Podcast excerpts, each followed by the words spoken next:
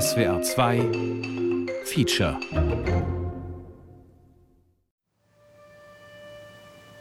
Es ist unproduktiv und für eine demokratische Öffentlichkeit abträglich, wenn wichtige lokale und internationale Stimmen aus dem kritischen Dialog ausgegrenzt werden sollen. Konfrontation und Auseinandersetzung müssen gerade in öffentlich geförderten Kultur- und Diskursräumen möglich sein. Deutsches Theater Berlin, 10. Dezember 2020. Drei Dutzend Intendantinnen und Intendanten der führenden Kultureinrichtungen Deutschlands geben eine öffentliche Erklärung ab. Aus diesem Grund haben wir uns zu der Initiative GG 5.3 Weltoffenheit zusammengefunden. GG 5.3 Gemeint ist Artikel 5 Absatz 3 Grundgesetz, der die Kunst- und Wissenschaftsfreiheit sichert. Diese Freiheit sieht die Initiative in Deutschland in Gefahr. Wir verteidigen die weltoffene Gesellschaft, die Dissens und vielschichtige Solidaritäten zulässt. Dies ist die Grundlage, welche es den Künsten und Wissenschaften erlaubt, ihre ureigene Funktion weiterhin auszuüben. Was ist passiert? Wie ist es zu diesem beispiellosen Aufruf gekommen? Drei Fälle der Vereitelung von Kunst- und Wissenschaftsfreiheit werden angeführt. Der Judaist Peter Schäfer sah sich wegen Kritik an der Ausstellung Welcome to Jerusalem gezwungen, als Direktor des Jüdischen Museums in Berlin zurückzutreten. Der Vorwurf Antisemitismus. Einem Seminar jüdischer Israelis zur kritischen Reflexion ihrer zionistischen Erziehung an der Kunsthochschule Weißensee wurden Räume und Gelder gestrichen. Der Vorwurf Antisemitismus.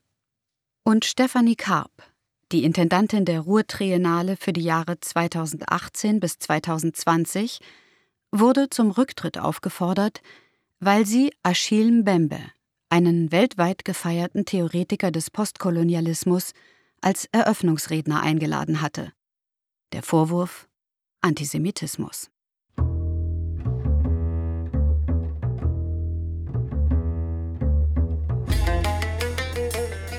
Vorwurf Antisemitismus vom Umgang mit einem scharfen Schwert. Feature von Heike Brunkhorst und Roman Herzog. Ich habe, wie man weiß, Achille Bembe eingeladen und habe mich darauf sehr gefreut. Stefanie Karp, Intendantin der Ruhrtriennale 2018 bis 2020. Und ich habe wirklich alle seine Bücher mit allergrößtem Interesse gelesen und waren ein bisschen auch an, an der Leitlinie des Kuratierens. Dann gab es diesen Brief eines Abgeordneten der FDP, offener Brief, in dem ich aufgefordert wurde, Achille Bembe wieder auszuladen. Und dann wurden drei völlig aus dem Zusammenhang gerissene Sätze aus einem Kapitel einer seiner Bücher, in dem er eben die Lebensverhältnisse der Palästinenser in den besetzten Gebieten kritisch beschreibt natürlich, aber nur als Beispiel für das, was er Trennungsprozesse nennt, Trennungen, die in westlichen Demokratien vorgenommen werden. Also, und dafür ist Israel-Palästina eines der Beispiele. Das ist ja seine These, dass die Demokratie diese Trennung braucht, einen Feind im Außen braucht, eine Art Apartheid braucht, um selber als Demokratie bestehen zu können, an der aber eben nicht alle beteiligt sein dürfen. In diesen Sätzen sollte bewiesen werden, laut Herrn Lorenz Deutsch, dass Achille Bembe antisemitisches Gedankengut hege. Die Jerusalem-Ausstellung, die war eine der erfolgreichsten Ausstellungen, die das Jüdische Museum jemals gemacht hat. Peter Schäfer, ehemaliger Direktor des Jüdischen Museums in Berlin. Also erfolgreich in dem Sinne, dass das Interesse immens war und auch das Echo ungefähr ein Jahr lang sehr positiv war. Das kippte irgendwann und warum das eigentlich wirklich kippte, weiß bis heute niemand so recht. Da kam dann Posner von der Welt, da kamen dann so Leute wie Volker Beck und entdeckten dann Dinge, die wurden immer unerträglicher. Zuerst war das vorsichtiger und dann hat sich immer mehr gesteigert. Ich wurde irgendwie gleich zu Anfang gefragt, ob School for Unlearning Zionism nicht provokativ ist als Name. Die Studentin Judith Jenhaar organisierte 2020 an der Kunsthochschule Weißensee das interdisziplinäre Seminar School for Unlearning Zionism mit dem Ziel, gemeinsam mit anderen Jüdinnen und Juden ihre eigene zionistische Erziehung und Geschichte kritisch zu hinterfragen. Das Seminar wurde abgesetzt wegen Antisemitismus. Ich bin in Israel geboren, in einem Kibbutz im Süden. Ich bin 2010 nach Berlin gekommen, habe angefangen, äh, Kostüm- und Bühnebild in Tel Aviv zu studieren und gemerkt, es ist nicht ein Ort, an der ich als jüdische Israelin leben kann, will. Also ich glaube, relevant ist eben irgendwie Momente, in der quasi die Geschichte, die einem erzählt wird, die Geschichte, in der man lebt, die Geschichte, die den Alltagswissen herstellt, das, was ich dann irgendwie in School for Learning Zionism Zusammenhang als das Hegemoniale nenne, äh, der Konsens der politischen Mehrheit, die Alltagssprache, die sehr gewaltvoll für manche ist und unsichtbar in ihre Gewalt für anderen. Die drei Fälle sind einerseits sehr verschieden, aber gerade in der Verschiedenheit ist natürlich auch eine Logik zu sehen. Bernd Scherer, Intendant am Haus der Kulturen der Welt.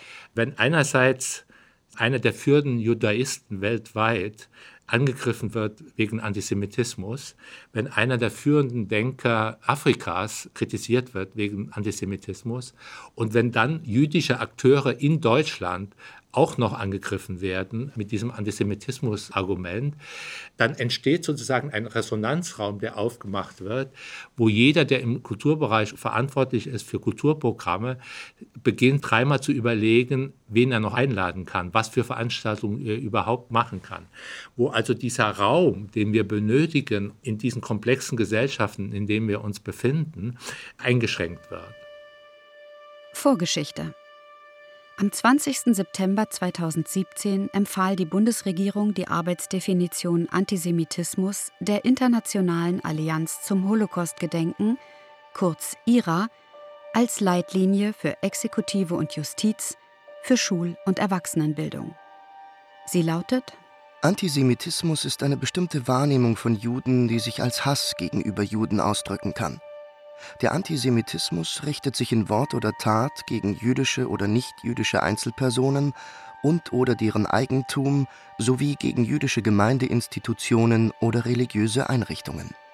Die Definition ist breiter Konsens. Viele Länder haben sie als politische Leitlinie verabschiedet. Umstritten ist jedoch der Zuschnitt der Anwendungsbeispiele mit einem deutlichen Schwerpunkt auf israelbezogenen Antisemitismus.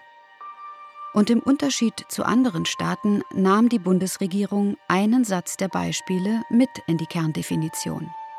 Darüber hinaus kann auch der Staat Israel, der dabei als jüdisches Kollektiv verstanden wird, Ziel solcher Angriffe sein. Um diesen israelbezogenen Antisemitismus entbrannte infolge der Konflikt. Der US-amerikanische Rechtsexperte für Hate Speech und Zionist Kenneth Stern leitete federführend das Gremium, das die Definition formuliert hat. What we wanted to accomplish to give some common framework across borders, what to look at for a report. So you could tell across borders and across time a level of antisemitism. Wir wollten einen globalen Standard für die Datensammlung schaffen, grenz- und zeitübergreifend, um die jeweilige Virulenz des Antisemitismus zu bestimmen. Wir wollten nicht, dass die Definition als Waffe in politischen Hexenjagden verwendet oder von Einzelpersonen behauptet wird, sie seien Antisemiten. Und schon gar nicht wollten wir bestimmte Meinungsäußerungen unterbinden. But, you know, then I began to see, and I can describe to you if you want, Schnell sah ich aber, wie die Definition für Hexenjagden missbraucht wurde. Das besorgt mich bis heute. Das Problem ist, dass rechte jüdische Organisationen die Definition als Waffe begreifen und sie institutionalisieren wollen. Setzen Menschen die Definition als Waffe ein, verzerren sie den Sinn, so dass er ihren politischen Absichten entspricht.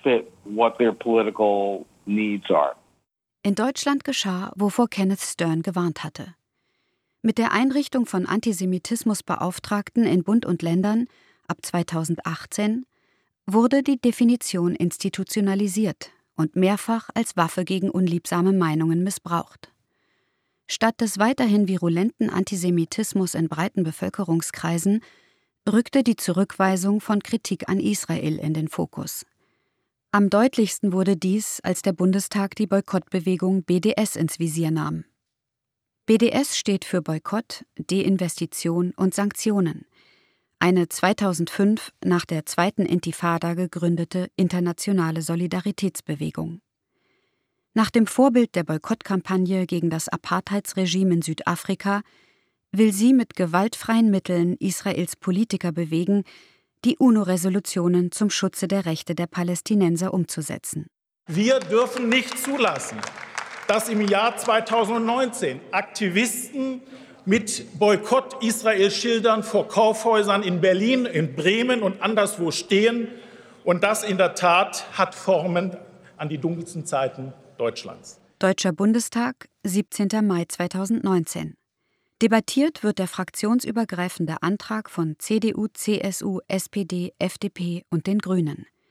Er lautet Der BDS-Bewegung entschlossen entgegentreten, Antisemitismus bekämpfen. Christian Lange, SPD. Ich freue mich deshalb, dass wir uns heute über die Fraktionsgrenzen hinweg gemeinsam auf einen Antrag verständigt haben, um die Aktivitäten der sogenannten BDS-Bewegung zu distanzieren und ein deutliches Signal gegen Antisemitismus und Israelfeindlichkeit zu setzen. Der Bundestagsbeschluss bezeichnet das Vorgehen des BDS als antisemitisch und fordert BDS-Unterstützern in Bund, Ländern und Gemeinden öffentliche Gelder und Räume zu entziehen.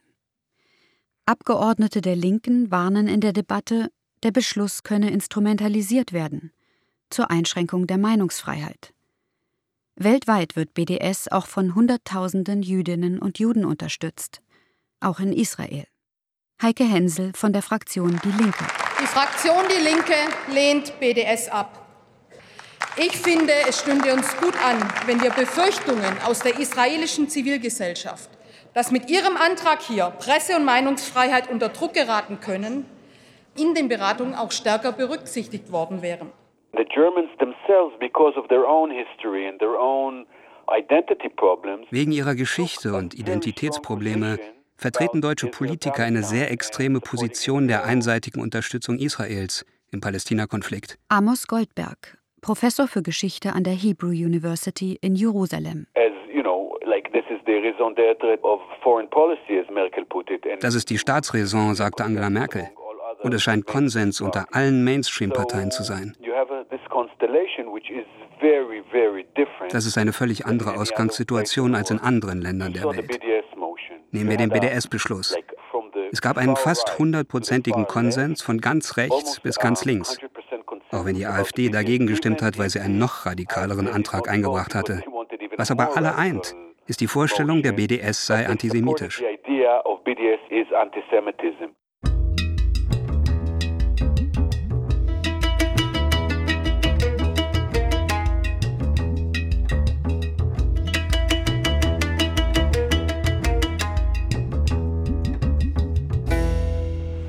Der Beschluss hat eine hochgradige implizite und informelle Bindungswirkung. Peter Ulrich. Fellow am Zentrum für Antisemitismusforschung der TU Berlin. Also mehrere Bundesländer, mehrere Großstädte, verschiedenste Behörden, Polizeien, Staatsanwaltschaften und so weiter haben sich die Definition zu eigen gemacht oder haben das äh, von ihren jeweiligen vorgesetzten Stellen als Arbeitsgrundlage per Verwaltungsverordnung vorgesetzt bekommen. Und damit hat die Definition eine Bindungswirkung.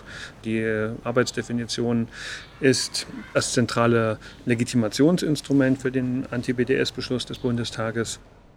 Politiker der nordrhein-westfälischen FDP forderten die Intendantin der Ruhrtriennale, Stefanie Karp, in einem offenen Brief auf, den Eröffnungsredner Achille Mbembe wieder auszuladen, wegen Verbindungen zum BDS. Der CDU-Abgeordnete Günter Bergmann forderte personelle Konsequenzen. Der Zentralrat der Juden Karps Entlassung. Ich habe das natürlich zurückgewiesen. Ich habe geschrieben, dass ich diese auch so aus dem Zusammenhang gerissenen Zitate etwas haltlos finde, sie als antisemitisches Gedankengut äh, zu bezeichnen und an der Einladung festhalten werde. Die Vorgeschichte war, dass ich 2018 in meiner ersten Intendanz eine Band eingeladen hatte, die Young Fathers. Die Young Fathers unterstützen, wie viele britische Popbands, die BDS-Kampagne. Schon 2018 wurde Stefanie Karp deshalb angegriffen und ihre Absetzung gefordert. Und dann wurde mir klar, ich kann nicht allen Künstlern, die kritisch gegenüber dem Staat Israel sind, oder gegenüber einer bestimmten Regierung sind und das mal geäußert haben, unterstellen, dass sie Antisemiten seien. Und habe öffentlich eine Stellungnahme schriftlich abgegeben, warum. Dass es so etwas wie Freedom of Speech und Freiheit der Kunst gibt und man sich da nicht politisch instrumentalisieren lassen darf, weder in der einen noch in der anderen Richtung. Und dass ich außerdem noch nicht genügend überzeugt bin, dass BDS-Unterstützung per se Antisemitismus bedeutet. Aus Sicht vieler Antisemitismuskritiker und pro-israelisch orientierter Leute ist BDS Antisemitismus pur. Das sind letztendlich sowas wie Nazis. Peter Ulrich. Der Kontext äh, der Entstehung dieser Bewegung, äh, beispielsweise auch als Reflexion der Erfolglosigkeit militanter und terroristischer Aktionsformen der Palästinenserinnen und Palästinenser, ihre Hoffnungslosigkeit nach Jahrzehnten von Besatzung und so weiter, der wird da weitgehend ausgeblendet, weil es diese Parallelität zum nationalsozialistischen Judenboykott gibt. Es gibt natürlich ganz viele andere Parallelen zu allen möglichen anderen Boykotten und so weiter, aber dann wird das aus seinem eigentlichen Entstehungskontext völlig rausgelöst und komplett in diese erinnerungspolitische Dimension reingepasst. Im Seminar School for Unlearning Zionism an der Kunsthochschule Weißensee wurden vornehmlich jüdische Wissenschaftlerinnen und Wissenschaftler aus aller Welt wie Iris Chefetz, Ilan Papé oder Raef Zreik zu Vorträgen eingeladen über Siedlerkolonialismus, die Besatzung der Westbank oder die Diskriminierung der Misrachi in Israel, der Juden aus arabischen Ländern, die nach 1948 ins Land kamen. Wir sind ja nämlich gar nicht das Skandal, sondern wir wurden skandalisiert. 2019 eine Gruppe von jüdischen Israelis aus Kunst, Akademie, Forschungsbereiche, also ziemlich interdisziplinär, haben uns zusammengefunden mit der Wunsch, äh, uns selber das Wissen anzueignen, was uns fehlt, um gute Partnerin zu sein in Kämpfe für gleiche Rechte und, und Menschenrechte. Also so bei mir kam das ganz stark aus Situationen äh, der gemeinsamen Aktion zwischen Israelis und Palästinenserinnen. Wie können wir eigentlich eine verantwortungsvolle Art und Weise von Zusammenarbeit herstellen?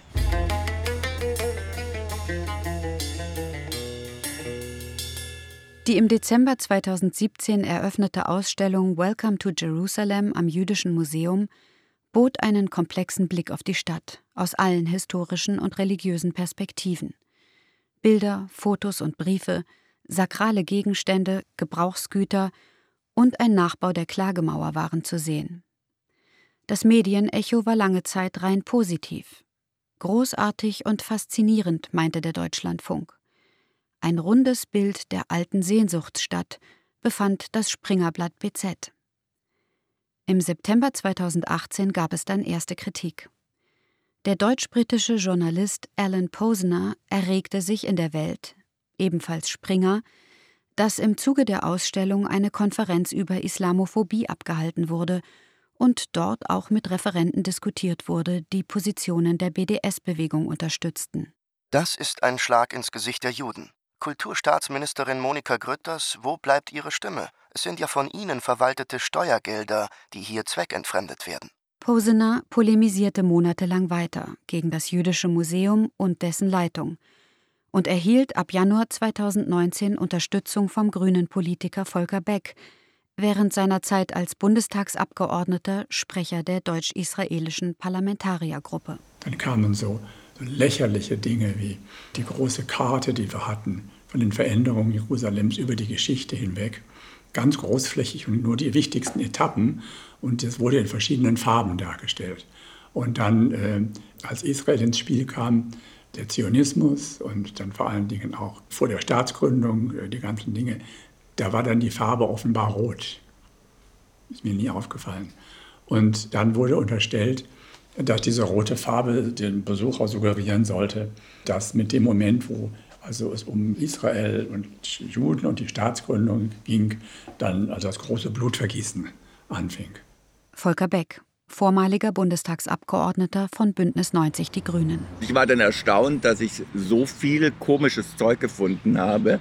Also zum Beispiel die Geschichte, es gab ja so eine Karte von ganz Jerusalem, die sich immer einfärbte in der Chronologie, wenn ähm, sozusagen die Herrschaft wechselte und dann beginnt 1948 und auf einmal färbt sich Westjerusalem rot. Es war gar nicht die Symbolfarbe für die Juden, ja, sondern Blut. Das ist zum Beispiel eine ungeheuerliche Suggestion, fand ich, und äh, total daneben. Und das hat sich immer mehr gesteigert, bis dann irgendwann der Knall kam und die Ausstellung hier dann als unerträglich und absolut unmöglich und Herabwürdigung des jüdischen Anteils und so weiter abqualifiziert wurde. Zur Jerusalem-Ausstellung kam ja noch dazu dann der Bereich Akademie, dass wir in der Akademie Dinge machen, die auch äh, BDS-freundlich sind, äh, dass wir in der Akademie völlig überzogen über Islamophobie reden, äh, statt über Antisemitismus und solche Dinge. Ich studiere immer noch an der Kunsthochschule Berlin-Weißensee. Das war so ein Ort, der sowieso auch sehr stark geprägt war von kritischen Theorien, postkoloniale Theorie. Also wir haben da verschiedene Seminare und verschiedene Ausstellungen gemacht. Dann haben wir uns angefangen, einmal die Woche zu treffen, haben dann verschiedene Materialien uns durchgelesen, Filme geguckt. Wir waren immer um die 15 also wie gesagt, alle jüdischen Israelis. Und wir wollten uns dem ja im weitesten Sinne stellen. Dann gab es diesen NRW-Beschluss, den es ja noch vor dem Bundestagsbeschluss gab, dass man BDS für antisemitisch erklärt und mit dem Zusatz, dass Leiterinnen von Institutionen dafür Sorge zu tragen hätten, so wurde mir das vermittelt, also jeden Künstler eigentlich zu checken und zu screenen um zu verhindern, dass ein Künstler oder eine Künstlerin, die mit BDS in Zusammenhang steht, eingeladen wird. Und damit hat die Politik, finde ich, etwas getan, was man eigentlich nicht tun darf.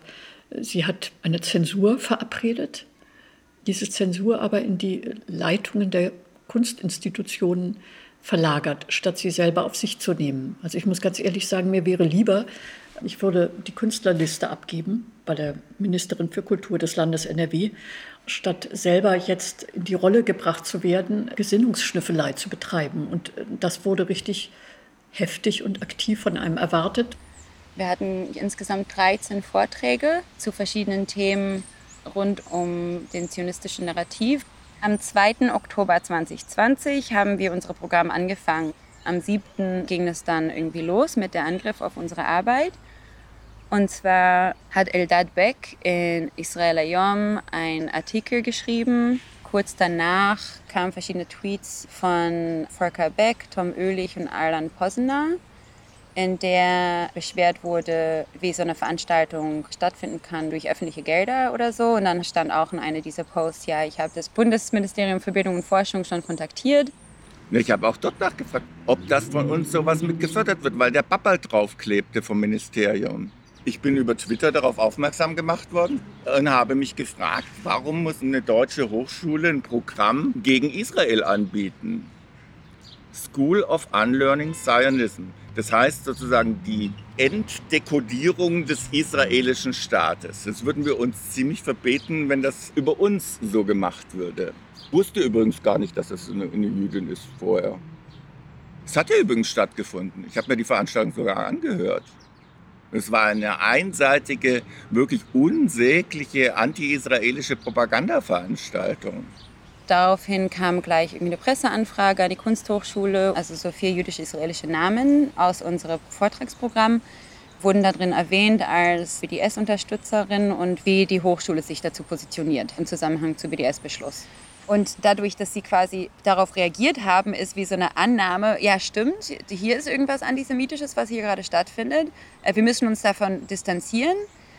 Und wir distanzieren uns aber davon, dadurch, dass wir uns von einer Gruppe jüdisch-israelische künstlerische Forscherinnen distanzieren. Im Namen der Schutz von jüdisches Leben in Deutschland. Gerade weil jetzt nichts wirklich Brisantes zu finden war, haben sie natürlich gesucht Zumal Aschebembe, wie gesagt, das war noch nicht mal ein Jahr her, da wurde der total gefeiert. Das, und keiner hatte irgendwie einen Zweifel daran, dass man den nicht einladen durfte. Und also man wäre auch nicht auf die Idee gekommen. Was ich nicht wusste, war, dass er ein Vorwort in einem Sammelband geschrieben hat, in dem er sich, ich glaube, das ist genau nach dem Gaza-Krieg 14 erschienen, schon, kann man sagen, sehr polemisch gegen die israelische Besatzungspolitik ausspricht. Aber auch dort sagt er, und dieser Satz ist nie mit zitiert worden, Israel is entitled to live in peace. Israel hat ein Recht darauf, in Frieden zu leben. Aber Frieden wird für Israel nur in einem föderalen Abkommen gesichert sein. mit Anerkennung gleicher Staatsbürgerrechte. Die Besatzung Palästinas ist der größte moralische Skandal unserer Zeit und Ausdruck der größten Feigheit der letzten 50 Jahre. Also das wurde jetzt dann als erst relativ spät in dieser Kampagne als Trophäe natürlich hochgehoben.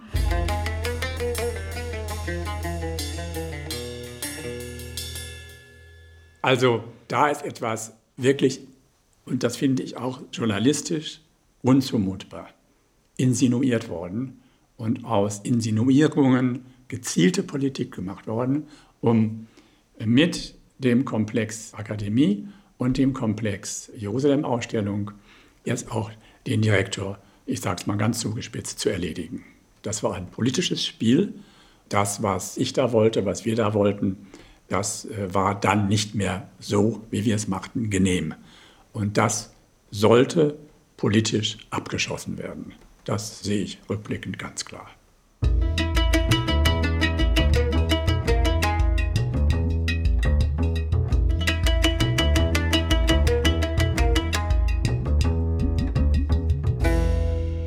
Pushing this identification of anti-Semitism equals anti-Zionism or critical of Israel, that's a policy. It was dealt in the Knesset, in the parliament, It was dealt openly in the minutes of those uh, meetings in subcommittees. Antizionismus und Israelkritik mit Antisemitismus gleichzusetzen, ist eine politische Strategie Israels.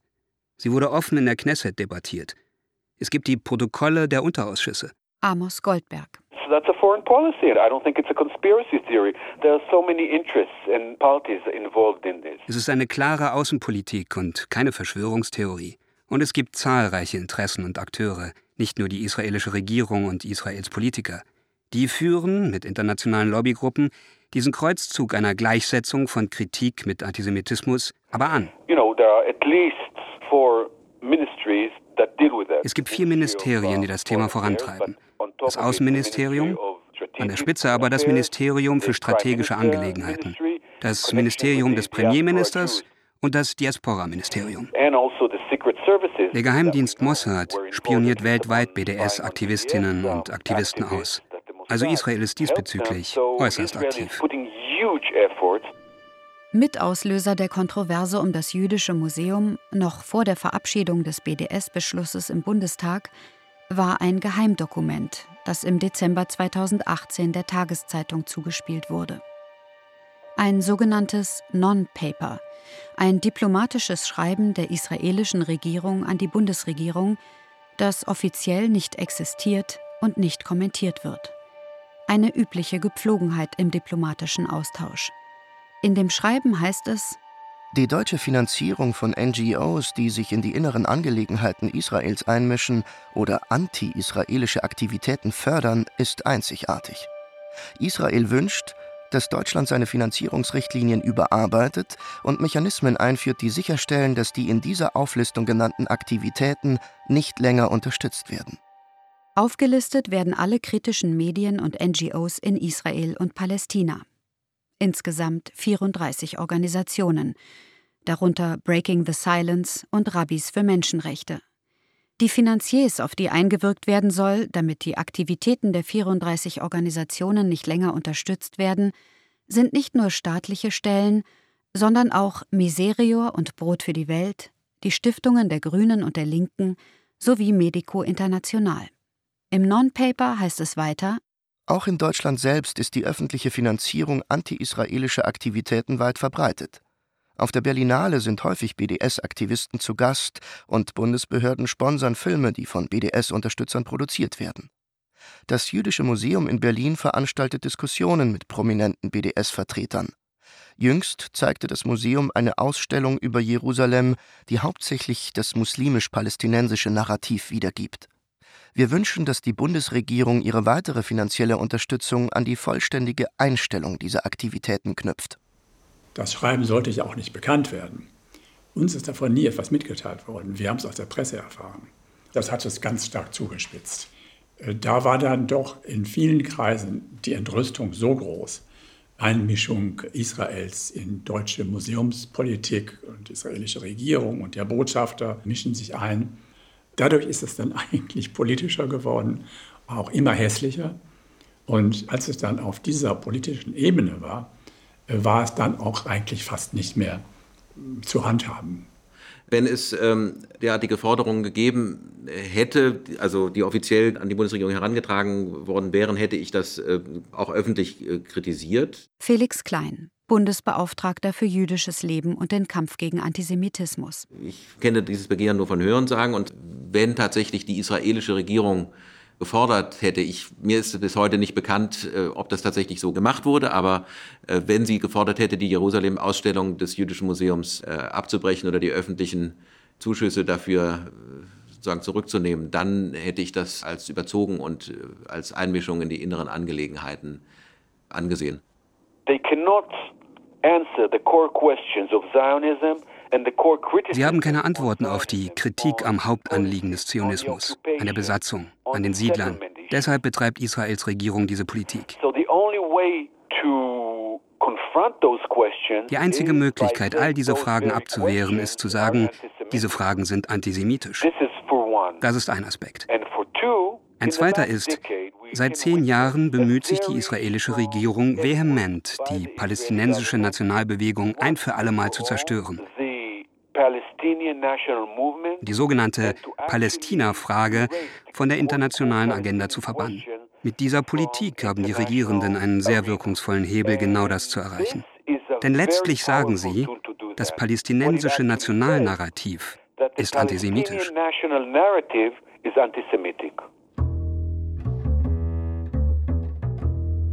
Die Landesregierung, die haben dann alle aus Angst, dass sie selber sich beschädigen könnten, ins gleiche Horn gestoßen, gesagt, ja, Frau Karp hat wahrscheinlich ein Antisemitismusproblem. Also die Kulturministerin, Frau Pfeiffer-Pönsken, hatte nichts eiliger zu tun, als sich von mir zu distanzieren.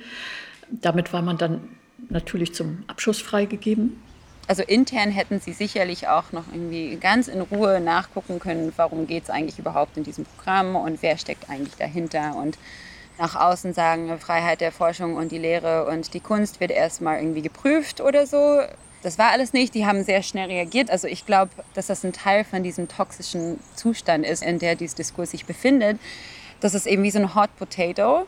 Keiner will den halten, heißt weiße deutsche Institution trifft weiße deutsche Institution, sagt du hier Antisemitismus, die sagt nein, nein, wir nicht. Und am Ende landet dieser Hot Potato bei einer Gruppe jüdischer Israelis das war so ein Moment von, also wartet mal, wollt ihr das wirklich? Das war auch ein sehr starkes Gefühl von unserer eigenen Geschichte gehört uns nicht, wenn die eigene und die kollektive Geschichte nicht einem selber gehört. Da sind wir bei üblichen Machtverhältnissen, die wir sonst auch aus der Kolonialgeschichte und so weiter kennen. On top of that, you have very many lefty Israelis in Germany, but they are not considered part of the Jewish voice. Jede Menge linker Israelis leben in Deutschland. Sie gelten aber nicht als Teil der jüdischen Stimme. Im Gegenteil, oft werden sie als Antisemiten bezeichnet. Wenn sie Einstellungen äußern, die heute unter Juden weltweit legitim sind.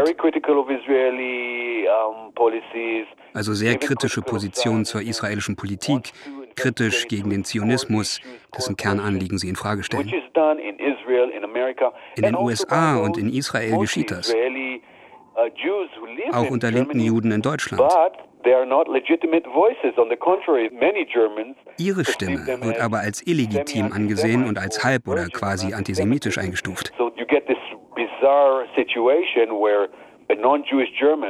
So kommt es dann zu diesen bizarren Situationen, dass nicht-jüdische Deutsche Juden in Deutschland vorhalten, sie wüssten nicht, was es bedeutet, Jude zu sein und ihnen Antisemitismus vorwerfen. Etwas Vergleichbares gibt es nirgendwo sonst auf der Welt.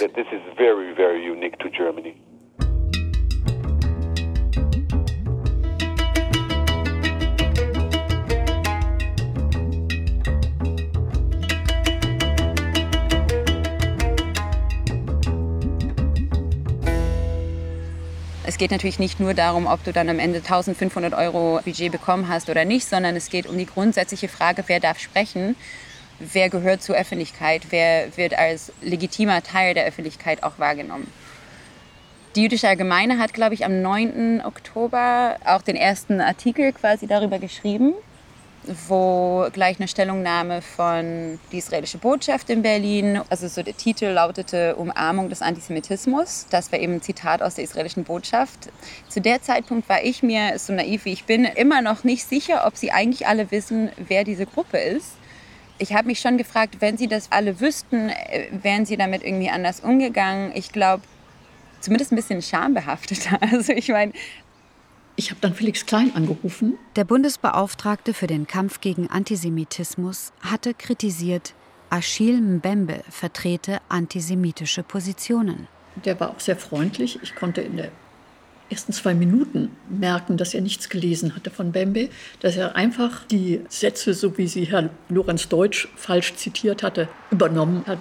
Lorenz Deutsch, der kulturpolitische Sprecher der FDP-Landtagsfraktion in NRW, der die Kampagne gegen Achille Mbembe und Stefanie Karp ins Rollen gebracht hatte. Und ich fand nur seine Unkenntnis der Zusammenhänge so frappierend. Ich habe ihm dann am Telefon ganze Seiten aus dem Buch vorgelesen.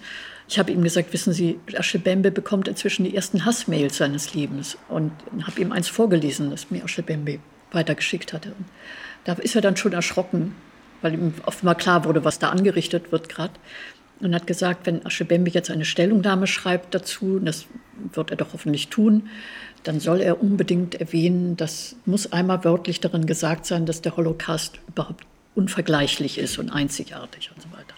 Das hat ja Bembe dann sogar gemacht und dann könne er etwas abmildern, eher klein. Ich habe dann schon, als das sich alles so zuspitzte, sehr ernsthaft darüber nachgedacht, zurückzutreten. Auch muss ich das mir antun, muss ich das meiner Frau antun? Ist es für ein Museum vielleicht besser, wenn ich zurücktrete? Äh, ich habe das dann auch gegenüber der Kulturstaatsministerin schon vorher erwähnt, die mich dann sehr energisch mir gesagt hat, auf keinen Fall, das ist falsch, das müssen Sie durchstehen. Und dann auch mich mit vom Rücktritt mit abgehalten hat. Jedenfalls die Folge dieses Gespräches, von dem ich noch dachte, ach Gott sei Dank, ich habe es jetzt vielleicht abgewehrt. Es passierte das Gegenteil. Die Welt, die Zeit, die, also bis auf die Süddeutsche, die sehr nicht nur tapfer, sondern auch sehr klug Achille Bembe verteidigt hat, während die FAZ-Journalisten offenbar müssen seine Bücher gar nicht lesen. Sie behaupten dann einfach irgendwas. Und Spiegel und ach, ich weiß, es, es gab jedenfalls einen wirklich Flächenbrand. Und es, war ja wirklich eine Lynchjustiz. Also es muss legitim sein, ähm, Positionen eines bedeutenden Wissenschaftlers auch äh, zu diskutieren, um zu sagen, wollen wir dem also auch regierungsamtlich unterstützt mit Steuergeldern den Raum geben, um problematische und antisemitische Inhalte zu verbreiten. Das äh, war der Gegenstand der Auseinandersetzung und das äh, war dann schon also der erste große Anwendungsfall. Und ich glaube, das ist vielen Leuten jetzt nach dieser Debatte klarer, was das eigentlich bedeutet, was der Bundestag da äh, beschlossen hat. Die Leitung der Ruhrtriennale, ähm, die ja schon vorher umstritten war durch die Einladung dieser Band Young Fathers, ähm, hatte offenbar ganz bewusst Herrn Bembe eingeladen sozusagen. Also man kann jetzt nicht äh, sagen, dass sie sich nicht dem im Klaren waren, äh, was es bedeutet, wenn man BDS nahe Wissenschaftler oder Künstler äh, tatsächlich auf steuerfinanzierte Kulturveranstaltungen bringt. Also dieses Argument, ne, dann sollen sie halt woanders hingehen und eben nicht staatlich gefördert werden, das zieht nicht, weil die staatliche Förderung Teil unserer Kultur- und Wissenschaftspolitik eben ist. Stefanie Schüler-Springorum, Historikerin und Leiterin am Zentrum für Antisemitismusforschung der TU Berlin wir können dankbar sein, dass wir eben ein System haben, was die Universitäten unabhängig macht oder weitgehend unabhängig macht von privater Förderung. Also es hat was mit demokratischer Bildung zu tun und auf die können wir zu Recht stolz sein. Insofern kann man die jetzt nicht auf diese Art und Weise angreifen und zu sagen, wenn es uns politisch nicht passt, dann geht doch hier irgendwie in die Kneipe um die Ecke und erzählt das. Das kann nicht die Alternative sein. Die Webseite wurde abgeschalten und unsere Budget wurde gestrichen. Nachdem es erstmal skandalisiert wurde, wurde von der Seite der Hochschule gesagt, dies wird nicht durch öffentliche Gelder finanziert. Und im Nachhinein wurde das äh, durch verschiedene Stellungnahmen auf der Webseite dann auch als bürokratischen Fehler behauptet und so ein Quatsch. Ich meine, das war eine politische Entscheidung, ob sie das wollten oder nicht. Ich gehörte zu den Initiatoren eines offenen Briefs von 240 jüdischen Akademikern aus Israel und aller Welt, der Angela Merkel und die deutschen Politiker aufrief, den BDS-Beschluss nicht zu verabschieden. uh. Stattdessen führte dieser offene Brief jedoch zum Rücktritt Peter Schäfers. Denn das Jüdische Museum wies auf einen Artikel über unseren offenen Brief hin. Das löste die Hexenjagd gegen Schäfer aus. Auf Twitter empfahl die Pressereferentin des Jüdischen Museums einen Taz-Artikel über den offenen Brief, mit dem Amos Goldberg und 239 weitere jüdische Wissenschaftlerinnen und Wissenschaftler die deutschen Politiker baten, den BDS nicht mit Antisemitismus gleichzusetzen. Der Tweet von der Pressereferentin, dieser Tweet hat ja nichts anderes gesagt, als dass er empfiehlt einen Artikel in der Taz zur Lektüre, in dem von dieser Petition berichtet wurde. Rückblickend würde ich dazu sagen, hätte ich sagen müssen, so what? Warum ist es verboten, darauf hinzuweisen? Es ist ja unglaublich hochgespielt worden. Ich habe ja in meinem Antisemitismusbuch damit zu dem Beschluss des Bundestages auch geäußert, ungestraft, weil ich nicht mehr Direktor des Jüdischen Museums bin und habe da sehr kritisch mich dazu geäußert. Ja, und was dann mit Aschelbembe passiert ist, ist eben, dass diese Feuilleton-Aufwallung, diese öffentliche Lynchjustiz irgendwie kein Ende nahm. Die Landesregierung verlangten von mir eine Stellungnahme. Aus dieser Stellungnahme ging hervor, dass ich nicht ausladen werde. Wir hatten jetzt nur zwei Möglichkeiten. Sie sagen, entweder lädst ihn aus oder wir schmeißen dich raus. Dann wären sie natürlich öffentlich Zensoren gewesen und hätten ganz klar auch damit gesagt, auch wir halten Aschelbembe für Antisemitismus verdächtig. Es wurde eine Telefonkonferenz einberufen. Eine Stunde vor der Sitzung bekam ich ein E-Mail, dass sie beschlossen hätten, das Festival komplett abzusagen. Und das war Ende April, ja, ein Festival, das im September stattfinden soll. Die offizielle Begründung der Absage lautete Corona. Das war ja dann wirklich die allerletzte Etappe. An dem Freitag erschien dann auch der Artikel von Herrn Kilp in der FAZ. Eine einzige Attacke war auf den unsäglichen Zustand im Jüdischen Museum, in dem er ja schrieb, dass ich ja nicht begriffen hätte oder begreifen wollte, dass der Direktor des Jüdischen Museums, der offizielle Vertreter der Bundesrepublik, gegenüber dem Judentum und dem Staat Israel sei. Und dass äh, ich damit also meine Aufgabe verfehlt habe und das auch offenbar nicht begreifen wollte und deswegen untragbar bin. Dann habe ich gesagt, so, jetzt Schluss, jetzt reicht's. Jetzt werde ich zurücktreten, will ich zurücktreten. Und äh, habe dann mit der Kulturstaatsministerin gesprochen. Und die hat dann gesagt, ja, sie meint das auch, dass es jetzt richtig ist, zurückzutreten. Die hätte mich ja vorher immer davon abgehalten, aber jetzt sei es richtig. Einen Monat vor Peter Schäfers Rücktritt verabschiedete der Bundestag den BDS-Beschluss.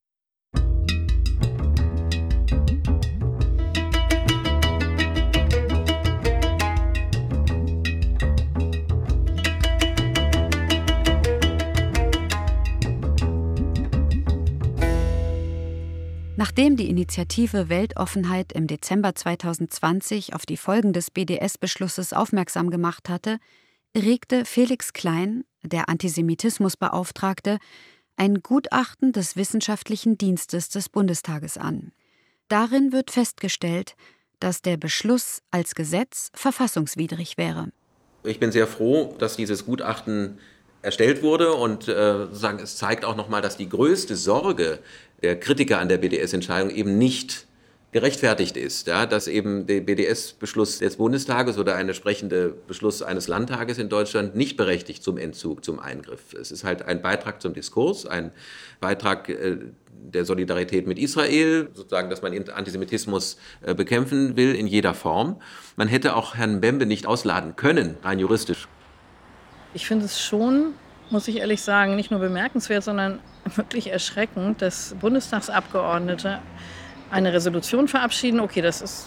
Aber dann wird ihnen gesagt, die wäre als Gesetz verfassungswidrig. Und ich finde, dann wäre es doch eigentlich eine Aufgabe des Parlaments, da vielleicht noch mal drüber nachzudenken.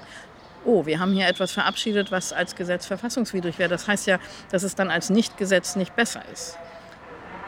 Aber er entfaltet eben als Willenskundgebung des deutschen Parlaments, das ist ja nicht wenig, entfaltet er eine sehr ungeheuer große kommunikative Macht, wie das ein Kollege mal genannt hat.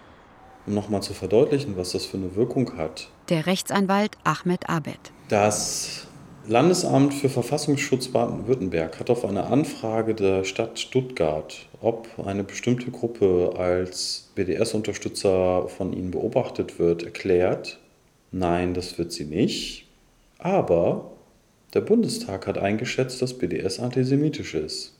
Und außerdem geht aus dem wissenschaftlichen Dienst Gutachten, welches Felix Klein angefordert hat, heraus, dass dieser Beschluss für Ermessenserwägungen benutzt werden könnte, was dazu führt, dass möglicherweise Raumverbote gerechtfertigt sind. Also gerade das, was das Gutachten nicht sagen will, wird vom Landesamt für Verfassungsschutz Baden-Württemberg so ausgelegt, dass Raumverbote möglich sind. Also genau das Gegenteil. Ich sehe überhaupt kein Problem, wo es zu schwierigen Anwendungen gekommen ist, außer dass Sie jetzt wahrscheinlich in jeder Kommune zu allen möglichen Themen komische Entscheidungen von kommunalen Entscheidungsträgern anführen können. Seit dem Bundestagsbeschluss im Mai 2019 wurden mit der Begründung einer Verbindung zum BDS in mehr als zwei Dutzend Fällen in zehn deutschen Städten Räume verweigert, Gelder gestrichen und Veranstaltungen verboten. Zur Wasserkrise in Palästina etwa zum Friedensprozess oder sogar über Antisemitismus in der Palästina-Solidarität. Aber den Gesetzgeber trifft dann trotzdem keine Schuld, wenn eine gesetzliche Norm, und das ist ja keine, von anderen missverstanden und falsch angewandt wird. Da kann man erst sagen, wenn man bei den Gerichten durch ist, ob das sozusagen tatsächlich eine Verantwortung des Gesetzgebers war oder dann eine Person oder eine Abteilung oder wer auch immer eine falsche Entscheidung getroffen hat. Die Bedrohung von Jüdinnen und Juden in Deutschland ist nicht zuletzt durch die Morde in Halle im Oktober 2019 deutlich geworden. Antisemitismus ist in Deutschland ein strukturelles Problem und eine Konstante und ganz überwiegend ein Phänomen von rechts und aus der Mitte der Gesellschaft. Mediengruppen wie der Springer Verlag, rechtskonservative Juden und die langjährige Regierungspolitik setzten aber vor allem darauf, Kritik an der Politik des Staates Israel als Antisemitismus zu delegitimieren. Mit welchem Interesse? Es ist nicht so sehr ein Interesse der deutschen Politik, sondern es ist eine unreflektierte Angst vor etwas, das man sich nicht wirklich traut, sich klarzumachen. Nämlich davor, dass wir Deutschen wieder in falsches Fahrwasser kommen könnten, das hängt ja auch damit zusammen, dass auch die Antwort der deutschen Politik auf Antisemitismus und auf die schrecklichen Attentate ist ja im Kern eigentlich immer nur die Selbstbestätigung, dass wir es jetzt richtig machen. Wir haben jetzt unsere Rituale, damit umzugehen, die abgespult werden. Und ich glaube, das Problem, dahinterliegende Problem ist, dass die Politiker, die dafür Deutschland verantwortlich sind, dass die sich dieser Sache eigentlich nicht wirklich neu wieder stellen wollen und können. Im Grunde könnte man sagen, wir trauen uns selbst nicht über den Weg. Man denkt, der Schoß ist fruchtbar noch, aus dem es kroch und er ist immer noch fruchtbar, trotz unserer tollen, tollen Bildungsarbeit und Aufbearbeitung und Vergangenheitsbewältigung. Im Grunde ist es sozusagen die Sorge und die Angst, es könnte doch noch eigentlich ganz schnell ganz anders werden. Und wenn man sich die Geschichte der Elitenkontinuitäten aus dem NS in die Bundesrepublik ansieht, dann ist das wahrlich kein Ruhmesblatt. Und dass man diese Sorge hat, dass das letztlich alles wieder aktivierbar ist, ähm, das kann ich sehr, sehr gut nachvollziehen. Und wenn man sieht, dass in der Corona-Epidemie jetzt 45 Prozent der Bevölkerung sagt, wir wir glauben an heimliche Mächte, die irgendwie alles kontrollieren und die unsichtbar im Hintergrund wirken, dann denke ich so, wow, da haben wir echt ein Problem und das haben wir auch. Herr Klein hat das bei Herrn Bembe sich sehr weit aus dem Fenster gelehnt und bei Herrn Maaßen gesagt, da muss man aber vorsichtig sein mit dem scharfen Schwert des Antisemitismus. Talk bei Anne Will, 9. Mai 2021. Sie legitimieren rassistische, antisemitische, identitäre und übrigens auch wissenschaftsleugnerische Inhalte, verkörpert durch Hans-Georg Maaßen. Sie haben eben gesagt, er wäre antisemitisch.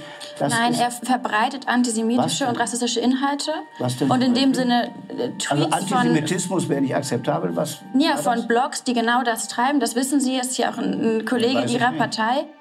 Die Fridays for Future Aktivistin Luisa Neubauer wirft CDU-Chef Armin Laschet vor, die Kandidatur von Hans-Georg Maaßen nicht verhindert zu haben.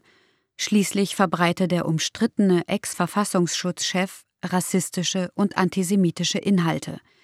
Ein Vorwurf, der vor und nach der Sendung mehrfach belegt wurde, auch vom Leiter des Thüringer Verfassungsschutzes. Maaßen wies alles zurück und beklagte eine Verrohung des politischen Diskurses. Wenige Tage später warnte Felix Klein mit Blick auf Neubauers Äußerungen davor, Menschen pauschal Antisemitismus vorzuwerfen. Der Antisemitismusvorwurf ist ein scharfes Schwert und erfordert klare und eindeutige Belege, sagte Klein. Dann kann man sagen, ja, dann hat er vielleicht was gelernt aus der Affäre, aber ich meine, die Vermutung liegt ja nahe, dass es bei einem deutschen Staatsbeamten, äh, da man etwas vorsichtiger mit umgeht und das finde ich tatsächlich nicht haltbar das Statement, das so dann verbreitet wurde, ist nur zur Hälfte sozusagen äh, das gewesen, was ich gesagt habe. Ich habe nämlich durchaus Frau Neubauer äh, auch anerkennend gesagt, natürlich, wir müssen jede Form von Antisemitismus benennen. Das hat sie gemacht. Und äh, sozusagen dieser Teil meiner Aussage ist leider nicht wiedergegeben worden von der Presse, sondern nur der Teil, in dem auch dann Kritik mitgeschwungen hat. Und äh, hinterher sind ja dann einige Aussagen von Herrn Maaßen analysiert worden. Die sind wirklich nicht unproblematisch, keine Frage. Und der Diskurs ist aber dann ja abgeflacht. Deswegen habe ich mich da nicht weiter eingebracht. Kurz vor dem Maßeneklat bei Anne Will wurde im März 2021 die Jerusalemer Erklärung zum Antisemitismus veröffentlicht. Antisemitismus ist Diskriminierung, Vorurteil, Feindseligkeit oder Gewalt gegen Jüdinnen und Juden als Jüdinnen und Juden oder gegen jüdische Einrichtungen als jüdische. Auch dieser Definition folgen Beispiele und Erläuterungen. Dabei wird klargestellt, Boykott, Desinvestition und Sanktionen sind gängige gewaltfreie Formen des politischen Protests gegen Staaten. Im Falle Israels sind sie nicht per se antisemitisch. Die Jerusalemer Erklärung wurde von hunderten Antisemitismusforschern weltweit unterzeichnet. Sie ist ein Gegenentwurf zur IRA-Erklärung, der Internationalen Allianz zum Holocaust-Gedenken. Amos Goldberg, Historiker an der Hebrew University in Jerusalem, gehörte zu den Initiatoren.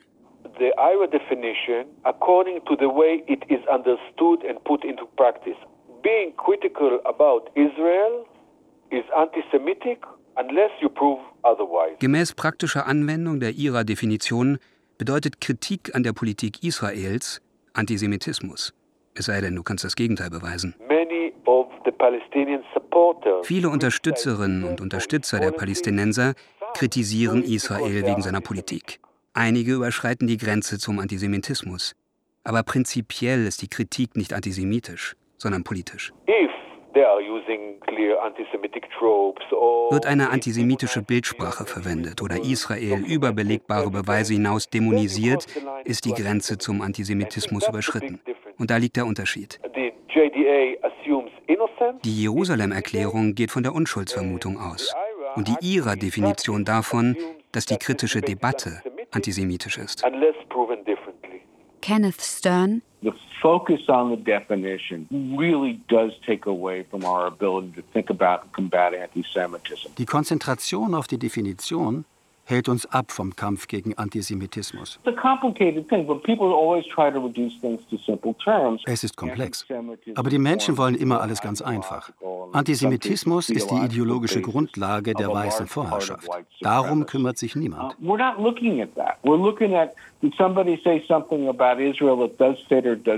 uns besorgt, ob jemand etwas über Israel gesagt hat, das als antisemitisch gilt, gemäß einer Definition, die für völlig andere Zwecke geschaffen wurde. Menschen werden als Antisemiten beschimpft und der Begriff wurde dermaßen verwässert, dass zu begreifen, was Antisemitismus ist, immer schwieriger wird.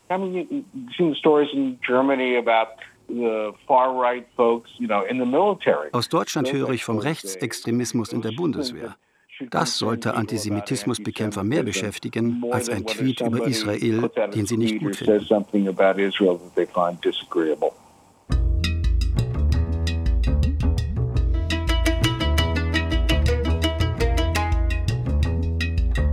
Vorwurf Antisemitismus. Vom Umgang mit einem scharfen Schwert. Feature von Heike Brunkhorst und Roman Herzog. Es sprachen Nina Weniger, Maximilian Held, Justus Carrier und Robert Frank. Technische Realisation Michael Kube. Regieassistenz Oliver Martin. Regie Nikolai von Koslowski. Redaktion Thomas Nachtigall. Eine Produktion des Westdeutschen Rundfunks 2022.